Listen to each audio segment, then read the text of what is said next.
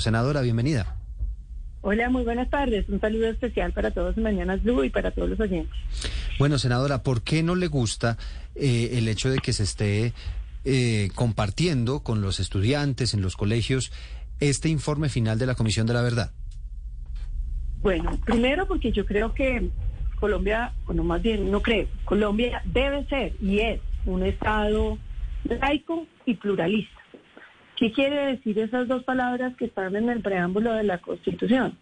Pues que el Estado no puede imponer una religión, es decir, que nosotros como Estado no tenemos, eh, tenemos libertad religiosa, que el Estado no puede venir, digamos, a decir, no, de ahora en adelante nosotros queremos que los niños sean católicos o cristianos o judíos, sino que esa decisión corresponde, como por supuesto debe ser, a los padres de familia que son los únicos que pueden decidir si eh, sus hijos se educan en uno u otros valores.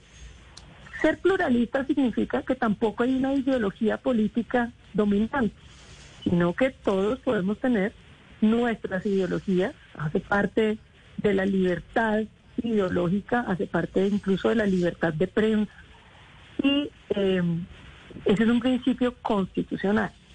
¿Qué quiere decir eso? Pues que a los hijos tuyos o míos no les pueden venir a enseñar eh, una doctrina política, sino que la doctrina política se las enseñan sus padres eh, de acuerdo a sus propias convicciones políticas. Cuando eh, la Comisión de la Verdad saca una verdad, pues ahí tenemos un problema. Porque cuando tú estás haciendo análisis de unos hechos ocurridos, pues hay tantas interpretaciones como ojos observen los hechos. Por eso si tú das una vueltica por los libros de historia de Colombia, comparas el de Melo, el de Buendía, pues tienes una versión distinta sobre la violencia en Colombia según el libro que estés mirando. Luego, el, producto de la Comisión de la Verdad es uno más de las muchas interpretaciones que puede haber sobre la violencia en Colombia. Decirnos que esa es la verdad, pues es imponer una verdad que no tiene tintes de verdad, porque la verdad eh, son los hechos que no son discutibles. Senadora Valencia, eh, pues tengo eh, varias, eh, varias dudas en cuanto a lo que usted nos está diciendo. Pues hasta ahora la Comisión de la Verdad ha publicado varios capítulos. Está el capítulo de hallazgos y recomendaciones de mujeres y personas LGTBI, impactos afrontamientos y resistencias, pueblos étnicos, exilio, niños, niñas y adolescentes, no es un mal menor, capítulo territorial. Y son diversas fuentes, tanto testimoniales como documentales, y no son de una sola posición política, son diversas eh, eh, universidades. Entonces yo primero, pues primero, eh, a ver, solamente el capítulo de hallazgos son 896 páginas. De los otros capítulos hay capítulos de, de 200 y pico, de 400 y pico. Pues primero, no sé si la senadora pues ha leído todo. Yo todos los días he leído y no, no he terminado, la verdad, porque son bastante extensos. Entonces, en primer lugar, pues preguntarle por su lectura real del, del informe. Y le quisiera preguntar de, del informe de lo que usted ha leído, qué es lo que tanto le molesta? ¿De qué aparte o, exactamente en qué capítulo usted tiene peros? Nosotros estamos leyendo, pues para empezar, el informe final, que es el consolidado de todos los demás tomos.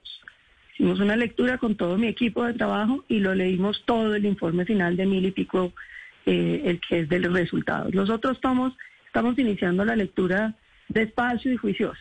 Ahora, como tú también lo leíste, como nos estás comentando, te darás cuenta que ahí lo que hay es una interpretación. Las interpretaciones no pueden ser elevadas a categorías de verdad. Cuando tú das recomendaciones, eso no puede ser una verdad. Ah, ni aquí ni en ninguna parte, salvo en los regímenes fascistas. Porque solo los regímenes fascistas pretenden imponer como verdades las cosas que son absolutamente discutibles. Yo aquí no estoy diciendo que impongan la verdad del uribismo. Aquí yo lo que estoy poniendo y, diciendo es que no impongan una verdad como si fuera una verdad cuando es una narrativa de las miles que pueden existir. Claro que es necesaria. ¿Qué pedazo? Eh. perdóname un momentico. ¿Qué pedazo me molesta a mí del informe? Si me haces cinco preguntas, yo te pido que me las dejes contestar. Si quieres, vamos una por una y entonces las intervenciones se vuelven más cortas. Pero te, te solicito que si me haces cinco preguntas, pues me dejes contestar por lo menos algunas de ellas. ¿Qué pedazos me molestan? Te puedo leer a partes específicos, eh, me, tendría que desplazar a buscar el texto, pero te voy a dar frases que me parece que son muy graves. Tal vez la frase estructural más eh, eh, ofensiva para mi interpretación de lo que ha venido, vivido Colombia es que digan que aquí hay tres responsables de la violencia, paramilitarismo, eh, las guerrillas y el Estado.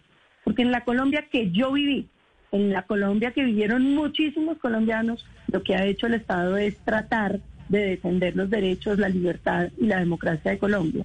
¿De quién? De paramilitares y guerrilleros financiados por el narcotráfico en todos los rincones de Colombia. Y que eh, yo sí creo que uno no puede decir que el Estado se puede poner en el mismo sitio que los paramilitares y la guerrilla. Yo eso no lo puedo aceptar. Eh, tú lo podrás aceptar y está muy bien, porque eso hace parte de tu ideología, pero esta otra hace parte de la mía.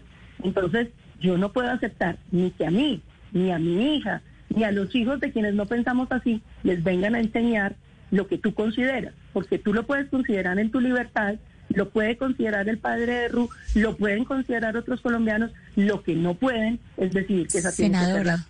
Senadora, me parece muy interesante que usted me responda como mamá y me responda y me responda a mí en términos de mamá a mamá, porque le cuento que en el año 2012 el senador Uribe estuvo el, ex senador y expresidente Álvaro Uribe estuvo recorriendo colegios con la conferencia Liderazgo. Y en esa conferencia él era la única fuente, no aceptó interlocutores y era su versión en que él era el salvador de la patria. Y a los colegios donde fue pues nos, tocó tragarnos la, conferencia de liderazgo porque eso no, eh, es adoctrinamiento adoctrinamiento y que fue para nosotros obligado y ahora esto sí para ustedes es adoctrinamiento. ¿Cuál es la diferencia? Yo te pregunto a ti, ¿te pareció adoctrinamiento sobre tus hijos? Sí, claro que sí. Yo estuve, yo estuve, escribí para el espectador, escribí para el espectador. Bien? Entonces, ¿por qué te parece bien que lo hagan ahora? Porque son múltiples fuentes, porque son múltiples fuentes, porque es investigación en territorio, y porque es una revisión. son fuentes documentales. Senadora, hay que mirar las fuentes, hay que mirar las fuentes documentales y, los, y el trabajo en territorio. Perdóname un segundo. En la Comisión de la Verdad está representada la izquierda. Yo te pregunto qué uribista está en la Comisión de la Verdad, qué miembro del Partido Conservador está en la Comisión de la Verdad.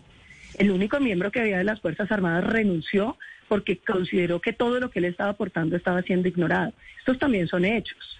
Entonces, así como a ti te parece adoctrinamiento una cosa, tienes que aceptar que lo otro también. Yo no estoy pidiendo aquí que impongan la verdad del uribismo, pero si vamos hablando a los niños sobre el conflicto, entonces hablemosles desde todas las narrativas posibles. No puede ser que un gobierno imponga una de esas narrativas como verdad. Eso solo lo hacen los regímenes fascistas los regímenes que consideran que las interpretaciones políticas se pueden imponer a los niños. Este no es un tema menor. Y yo creo que el ejemplo que tú has dado es eh, eh, un tema que, que, vale la pena poner sobre la, sobre la mesa. Pero uno no puede decidir que como lo que están contando a uno sí le gusta, entonces sí se puede hacer. Mm. Porque es que los niños no son del Estado. Los niños, como lo dice la Constitución, los niños son están en un Estado pluralista. Sí, pluralista significa que no te los pueden adoctrinar. Tengo, muy poco tiempo, estoy un poco apretado, pero, pero no quisiera dejar de hacerle esta pregunta. Esta mañana el expresidente Álvaro Uribe anuncia que eh, desde el Centro Democrático se va a, elaborar lo que podría ser una contracartilla, es decir, una versión diferente de lo que pudo haber pasado en el conflicto armado. ¿La idea que tienen ustedes es que esa cartilla se socialice también en los colegios? Vea, seguramente nosotros no podemos, porque es que nosotros no podemos ir a imponer verdades, porque nosotros no somos el gobierno. A mí lo que me parece muy grave es que este país opte porque aquí hay verdades. Porque ojo con eso, después cuando llegue el uribismo y quiera imponer una verdad, ya no se van a quedar sin argumentos para decir que eso no se puede hacer. A mí me parece que es muy grave lo que está pasando en Colombia. Yo soy una persona respetuosa de las libertades ideológicas como de las libertades religiosas. Y a mí me parece que están transgrediendo unos límites que son sumamente delicados para el país, porque aquí no estamos hablando de si nos gusta o no el contenido eh, o no. Esto, esto no es un asunto de si, si a uno le parece eh, bonito o no. Aquí se trata de que el Estado tome la decisión de que coge los niños de todos los colombianos a enseñarles lo que para ellos es la verdad, en interpretaciones, porque aquí no estamos hablando de un estudio matemático, aquí no estamos viendo eh, si 2 más 2 es 4 o no es 4. Aquí estamos hablando de interpretación, de recomendaciones políticas de lo que tiene que hacerse en el país. Tú me vas a decir que es aceptable que a mi hija le vengan a decir que las recomendaciones que el país tiene que seguir son las políticas de izquierda. A mí me parece que eso es abusivo desde todo punto de vista, con los hijos míos, con los hijos de todos los ciudadanos colombianos, porque eso es un adoctrinamiento político. En un país pluralista eso no debería pasar. ¿Cómo es posible que a mí que me dicen que soy la goda esté pidiendo hoy que no se impongan las narrativas de unos u otros? Y entonces, ¿qué pasó con los valores libertarios en este país? La senadora Paloma Valencia del Centro Democrático, sus preocupaciones con relación a la cartilla, a esa versión de la Comisión de la Verdad sobre lo que ocurrió en el conflicto armado. Senadora, gracias por aceptar este diálogo. Muchísimas gracias y creo que este es un tema que no es menor. Ojalá la gente entienda que aquí lo que nos estamos jugando es el tipo de país que somos. Si mm. aquí cada gobierno que llega puede imponerle a los niños sus ideas políticas, este país no va a ser una democracia en poco tiempo.